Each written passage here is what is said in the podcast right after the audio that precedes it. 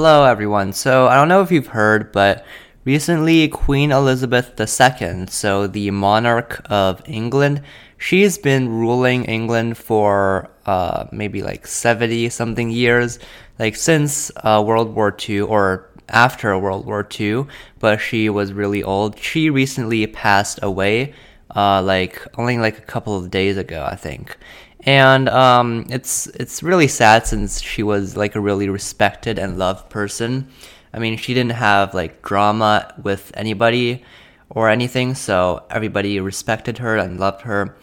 And uh, but it was more or less expected because when she died, she was 96, which is well above the life expectancy uh, the average life expectancy. So yeah, she's lived a long, good life. Uh, like she's lived for so long. I think she was like helping out uh, civilians during World War II.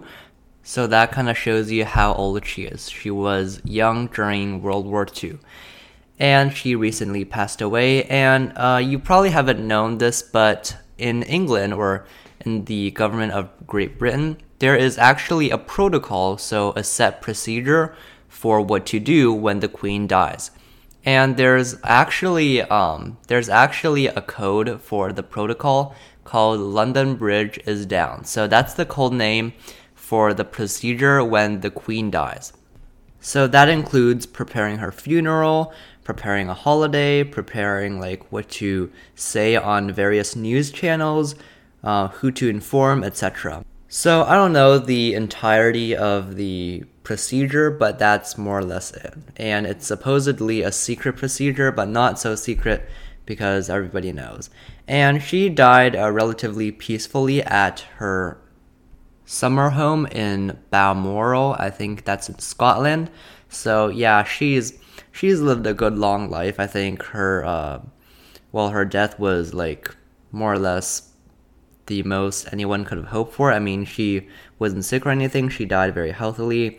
And just like two days ago, she was talking with the new Prime Minister of England, so that shows you kind of like how, how much of an active person she was. So, yeah.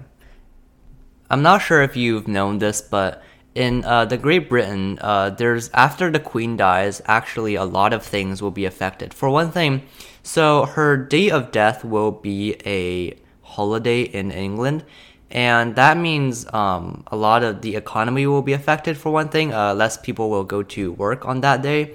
And, you know, a lot of money has to be spent for her funeral, for broadcasts, and stuff like that. So, yeah, really unfortunate, but kind of expected.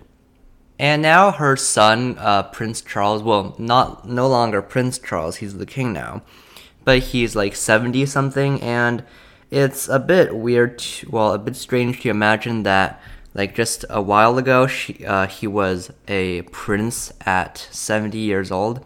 So I think he's the long, longest serving heir of any, like, any monarch, basically.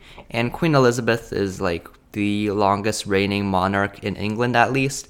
So that is pretty interesting. Well, that's all for today. I'll see you next time. Bye.